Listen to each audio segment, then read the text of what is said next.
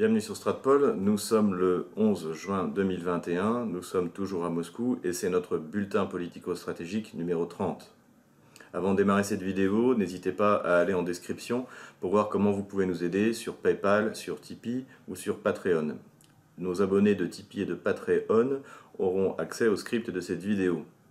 La prochaine conférence mensuelle de euh, géopolitique que nous ferons pour nos abonnés de Tipeee et de Patreon aura lieu, je pense, juste après la rencontre entre Poutine et Biden. Comme ça, nous pourrons faire un débriefing immédiatement après.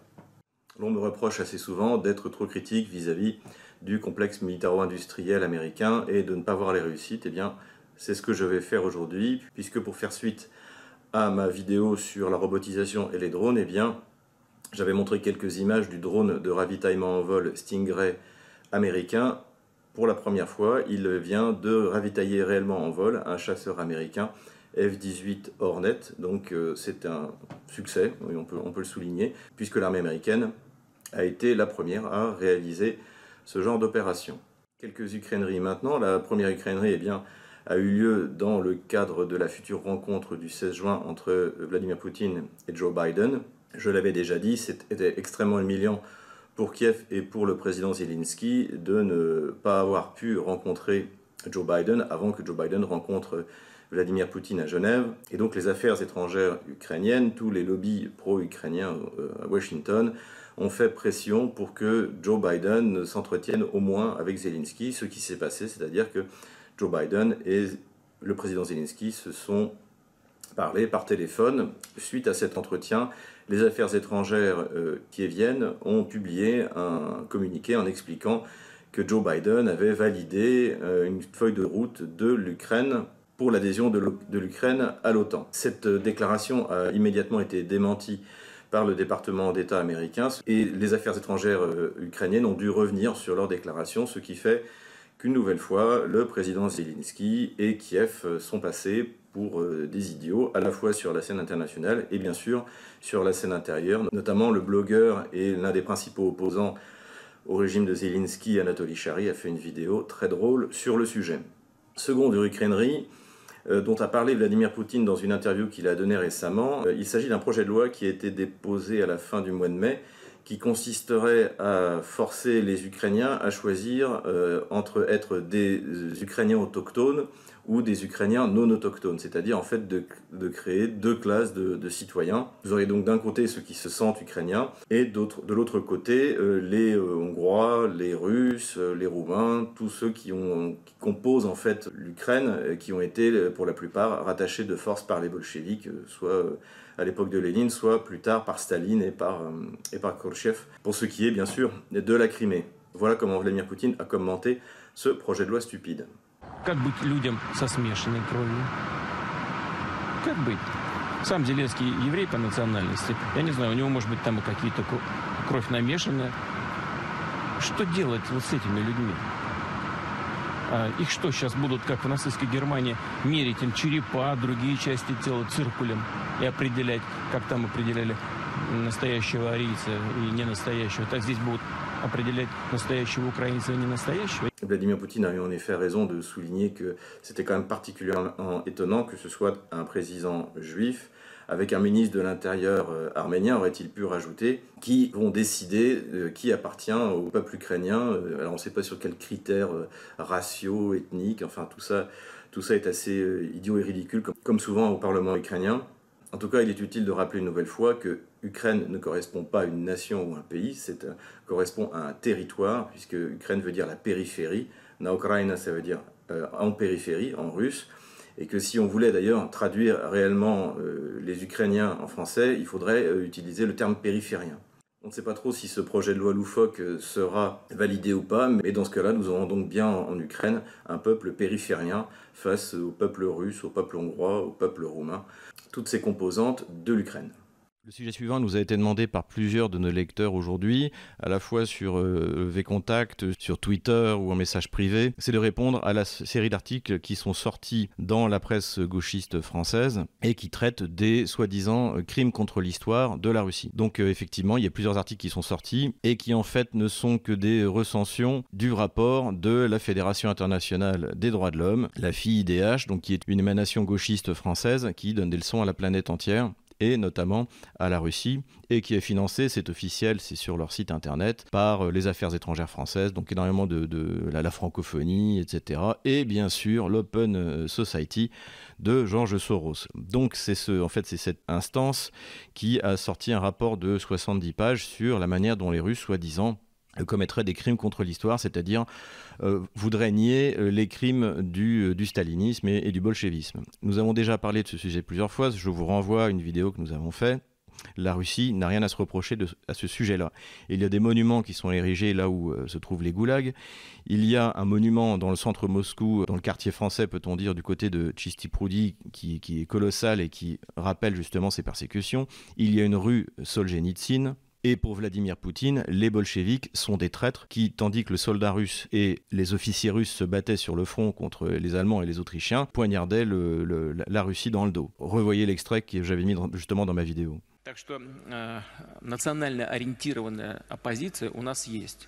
Есть и э, так называемая несистемная оппозиция, но это тоже не, э, ну, как, не, не единое целое. Там тоже разные люди есть. Есть люди, которые настроены патриотично, а есть люди, которые, как бы это ни было э, ну, обидно слышать э, части, может быть, даже этой аудитории для людей, которые настроены, э, левых взглядах придерживаются.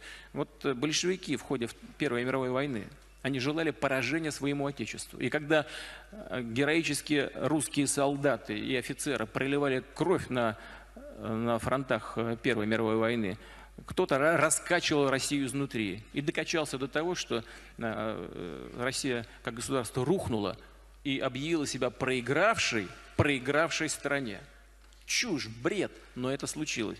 Это полное предательство национальных интересов. Такие люди есть у нас и сегодня. Ну, что же делать? Э, без этого, к сожалению, ни одно общество не, не обходится. Но я э, и все-таки э, исхожу из того, что фундаментальные основы жизнеспособности нашего государства никогда не вытолкнут э, таких людей на передовые позиции в государстве. Donc voilà, il n'y a aucun problème pour critiquer les crimes du communisme. D'ailleurs, toutes ces informations ne sont finalement que du réchauffé. C'est un peu comme le soi-disant château de Poutine. Toutes ces histoires-là sont sorties depuis longtemps. Je ne vais pas reprendre tous les cas qui sont énumérés, mais je vais tout de même parler de certains d'entre eux et surtout des lois mémorielles. Quelles sont les lois mémorielles en Russie?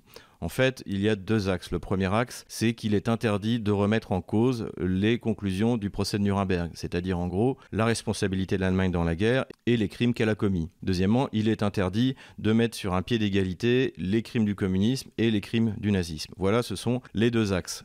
Même si, encore une fois, les crimes du bolchevisme ne sont absolument pas remis en cause en Russie par les autorités.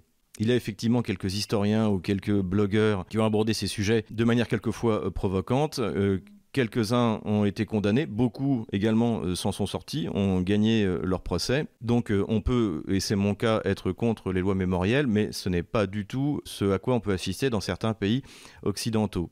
Le premier cas que je voudrais citer, qui est abondamment commenté dans le rapport de la FIDH, c'est le cas de Dmitriev, donc qui est un historien russe qui est spécialisé dans les crimes du bolchevisme qui ont été euh, commis en Carélie au moment de la construction du canal de la mer Noire, euh, principalement. Ce dernier a été condamné en 2020 pour pédophilie. Pourquoi? Parce que sa fille adoptive a porté plainte contre lui et parce qu'on a retrouvé sur son ordinateur des photos d'elle nue, enfant, dans des positions équivoques c'est le moins qu'on puisse dire. Ça avait déjà énormément choqué une journaliste russe qui avait, elle, vu les photos. Donc ces photos sont introuvables sur Internet pour les raisons qu'on imagine. Dimitriev avait d'ailleurs expliqué qu'il prenait des photos nues de sa fille pour pouvoir montrer son état de santé à l'organe de tutelle, donc qui s'occupe des enfants adoptés. Je peux vous dire que c'est totalement faux. Jamais un organe de tutelle en Russie ne vous demandera de prendre des photos de vos enfants nus si vous les avez adoptés.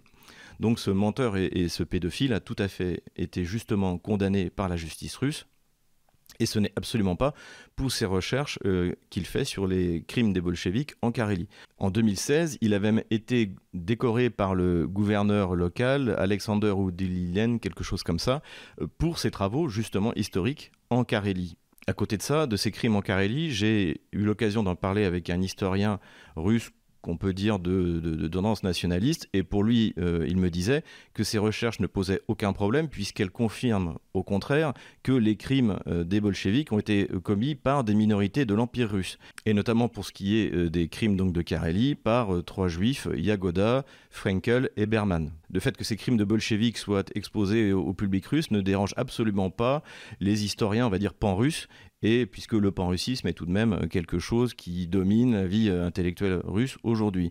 Et encore une fois, je l'ai souvent dit, le responsable du Parti communiste de la République socialiste soviétique d'Ukraine au moment de l'Holodomor était un Polonais. Le fondateur de la Tchéka était un Polonais, Dzerzhinsky, son successeur était un Polonais, Menjinsky. Donc la révolution bolchevique est une réaction des minorités russes contre la Russie. Et les crimes qui ont été commis en Carélie ne font que confirmer cet état de fait. Et les Russes n'ont absolument aucun problème pour en parler. Encore une fois, les crimes du bolchevisme ont été dénoncés par Vladimir Poutine lui-même.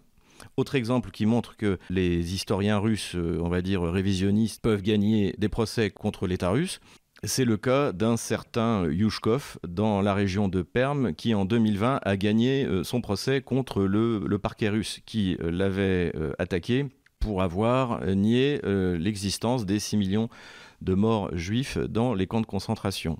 Le tribunal a finalement donné raison à Yushkov contre le parquet sur la base du fait que le seul témoignage des 6 millions dans le procès de Nuremberg, qui encore une fois est la référence de la loi russe, eh bien, est donné par le chef du camp d'Auschwitz et que donc ce n'est pas une preuve suffisante pour euh, condamner Yushkov. Suite à cela, Yushkov a fait un procès contre le parquet russe donc qui l'avait attaqué et à qui, le tribunal avait donné tort en demandant un dédommagement, qui d'ailleurs était euh, symboliquement de 6 millions de roubles. Et il a obtenu un dédommagement qui était de 50 000 roubles, donc beaucoup moins. Tout ça pour montrer qu'il est vrai que de temps en temps, des, historiens russes se font euh, attaquer par la justice russe sur des questions, on va dire, de, révisionnisme, mais qu'ils peuvent aussi euh, gagner leur procès. Donc je pense que la France est quand même mal placée pour donner des leçons à la Russie sur ce point de vue. Revenons maintenant à des problèmes plus contemporains, et notamment, je vous l'avais promis dans mon dernier bulletin, sur les dernières déclarations de Vladimir Poutine lors du Forum économique de Saint-Pétersbourg. Son discours a été, bien sûr, étant donné la nature du forum, très orienté sur l'économie. Il a parlé de la nécessité de continuer les grands travaux d'infrastructure euh, dans toute la Russie. Donc ça, c'est quelque chose qui avance énormément. On a appris d'ailleurs qu'allait être construit dans les trois ans qui viennent un port à Yuzhno-Sakhaline. Donc Yuzhno-Sakhaline, c'est à l'extrême-orient russe, extrême-extrême-orient. Et il s'agit de construire un port de taille moyenne qui va permettre d'exporter du gaz, du pétrole, du charbon. Donc toujours cette préoccupation de développer l'extrême-orient russe qui est quelque chose de, fondamental et auquel un ministère entier est concerné, le ministère de l'Arctique et de l'extrême-orient. Voilà donc pour les grands travaux d'infrastructure. Également, Vladimir Poutine a beaucoup parlé euh, des petites et moyennes entreprises, annonçant des mesures euh, importantes de facilitation de crédit, de baisse du niveau de bureaucratie en Russie, qui peut être un réel frein au, développement, et euh, d'annoncer la suppression de la TVA pour les restaurants et les cafés jusqu'à une certaine taille. Donc des mesures qui ont été extrêmement bien accueillies par ces petites et moyennes entreprises. Hein. On en a déjà parlé. Un des problèmes structurels de l'économie russe, c'est la faiblesse euh, des petites et moyennes entreprises. Donc que Vladimir Poutine veut développer. Donc nous suivrons ça sur Stratpol, l'évolution du nombre et de la qualité de ces entreprises. Toujours dans ce souci de lutter contre la bureaucratie, Vladimir Poutine a annoncé la suppression de milliers de normes de construction qui handicapent ce secteur économique de la Russie, puisqu'il a annoncé que eh sur les 10 000 normes qui existaient, il en resterait 3 000 qui seraient d'ailleurs euh, mises à jour, euh, modernisées de manière générale, le discours de Vladimir Poutine est toujours un discours de relance de l'économie par la production. Donc une espèce d'exemple anti-keynésien, au contraire de ce que souhaiterait évidemment une partie euh, des économistes russes, mais que heureusement Vladimir Poutine et les élites de gouvernement n'écoutent pas.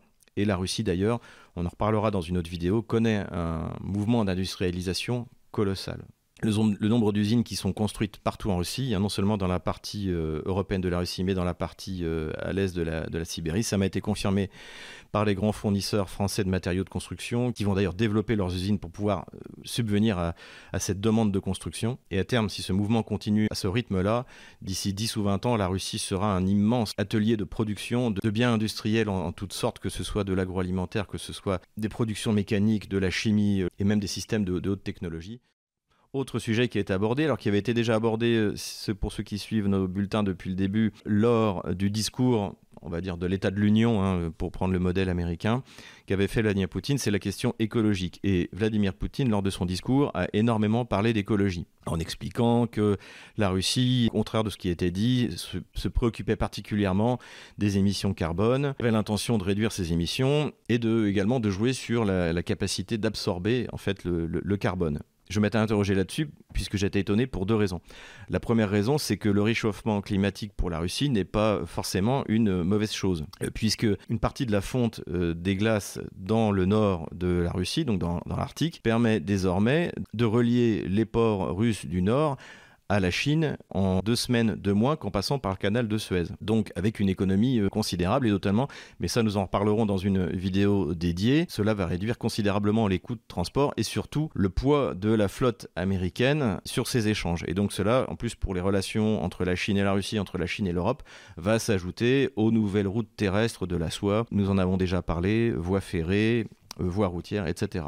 Donc en soi, le réchauffement climatique, qui je pense n'est contesté par personne, ce qui est contesté, c'est l'aspect anthropique, c'est-à-dire est-ce que les hommes sont responsables de ce réchauffement climatique, notamment par leurs émissions carbone? Donc ce réchauffement climatique n'est pas forcément une mauvaise chose, au contraire, pour la Russie. Donc la question est de savoir si Vladimir Poutine et les élites russes considèrent réellement que le réchauffement climatique est anthropique et donc est lié aux émissions de euh, gaz à effet de serre. Là-dessus, c'est difficile à dire.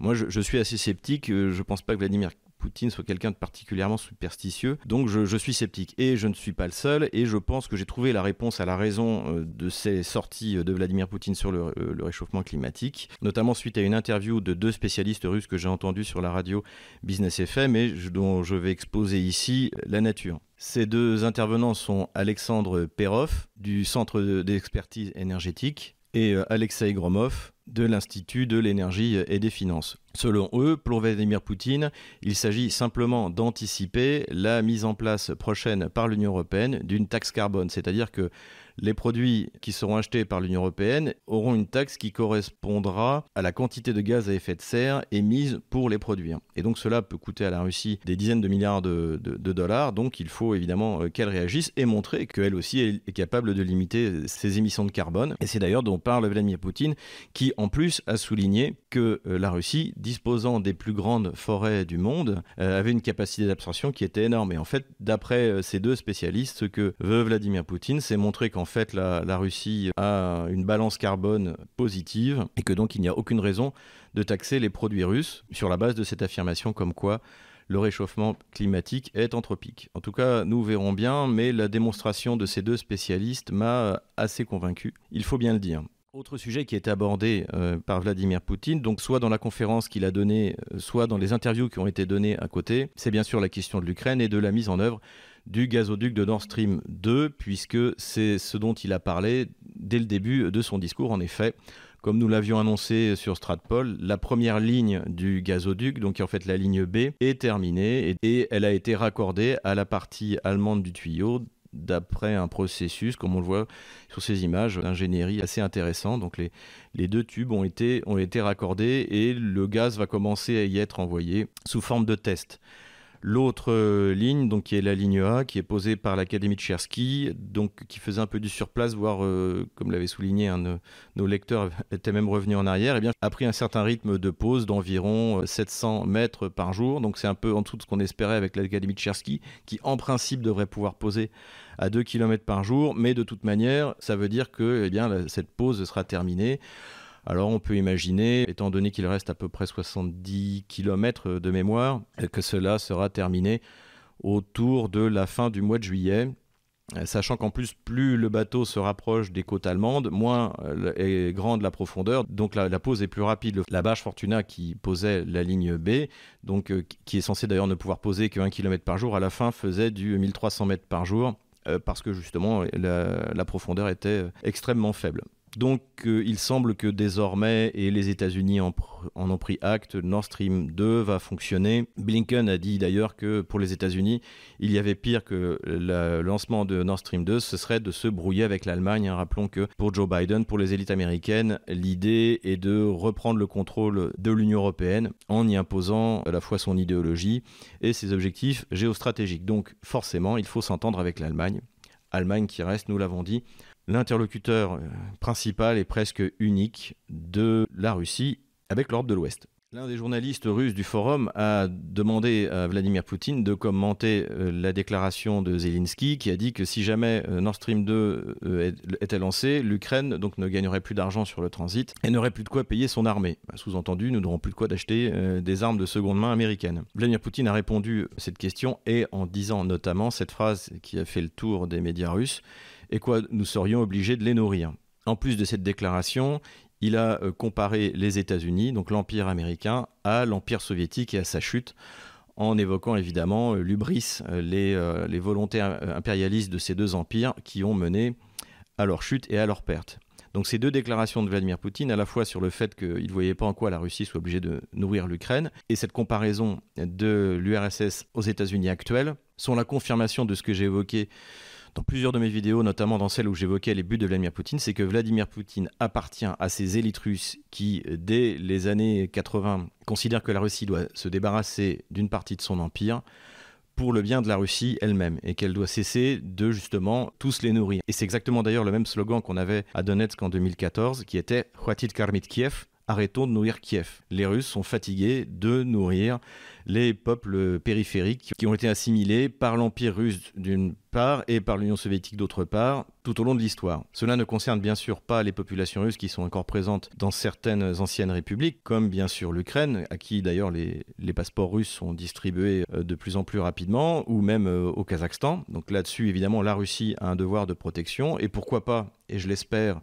de réunifier ces parties euh, qui ont été volées par les bolcheviks et données à l'Ukraine en 1922. Mais en ce qui concerne les Baltes, en ce qui concerne l'Ukraine de l'Ouest, qui sont des peuples hostiles fondamentalement à la Russie, qui n'ont rien à voir avec le monde russe, il est évident que la Russie n'a absolument pas l'intention de les réoccuper. C'est d'ailleurs pour ça qu'elle a construit un port à l'ouest de Saint-Pétersbourg, à Oustoluga, pour euh, faire transiter non seulement le commerce russe, mais aussi le commerce biélorusse par ce port au détriment des ports baltes. Donc si les Russes avaient l'intention d'envahir les pays baltes, ils n'auraient pas investi des milliards de dollars dans Ustluga pour en faire le premier port de la Baltique. Donc euh, on voit bien que euh, Vladimir Poutine est vraiment dans une vision nationale, voire nationaliste au sens français du terme, de son pays. Il ne s'agit pas pour la Russie de redevenir un empire, il s'agit au contraire de se consolider dans la perspective de son histoire millénaire, et bien comme une nation cohérente avec un peuple cohérent. Donc confirmation que sur la question euh, de l'Empire, eh bien, Vladimir Poutine est un gaulliste, puisque le général de Gaulle considérait aussi que euh, la France euh, n'avait pas pour vocation de construire des dispensaires partout en Afrique,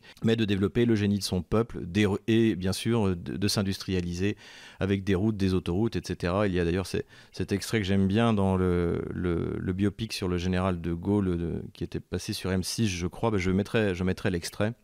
Mais quoi? La France a-t-elle encore les moyens d'ouvrir une école à Douala, un dispensaire à Tananarive et un marché couvert à Mostaganem, alors qu'elle a d'énormes dépenses à consentir pour ses propres besoins? La puissance aujourd'hui, ce n'est pas quatre cailloux ici et trois autres là-bas. La puissance, ce sont des milliers de kilomètres d'autoroutes, des millions de lignes téléphoniques, des trains plus rapides, des avions plus nombreux, des usines plus modernes des universités, des laboratoires, des chercheurs. Voulez-vous que je vous dise? Nos anticolonialistes se fichent le doigt dans l'œil jusqu'au coude. La France n'accordera pas l'indépendance au peuple anciennement colonisé par bonté d'âme ou je ne sais quelle tocade idéologique. Elle l'accordera par égoïsme. J'en serai le premier désolé, mais c'est ainsi. Voilà, donc euh, sur les questions de souveraineté et sur les questions d'empire, Vladimir Poutine est en parfaite phase avec le général de Gaulle. Vraisemblablement, l'héritage de Vladimir Poutine à la Russie sera colossal, à la fois du point de vue historique, du point de vue politique, du point de vue militaire. du point de vue territorial et du point de vue économique, du point de vue de l'industrialisation et du développement des infrastructures russes. C'est sur cette note extrêmement positive que je vous laisse et que je vous dis à la semaine prochaine pour notre prochain bulletin politico-stratégique. N'hésitez pas à faire un commentaire, n'hésitez pas à mettre un pouce bleu et n'hésitez pas à vous abonner à notre chaîne et à faire un don.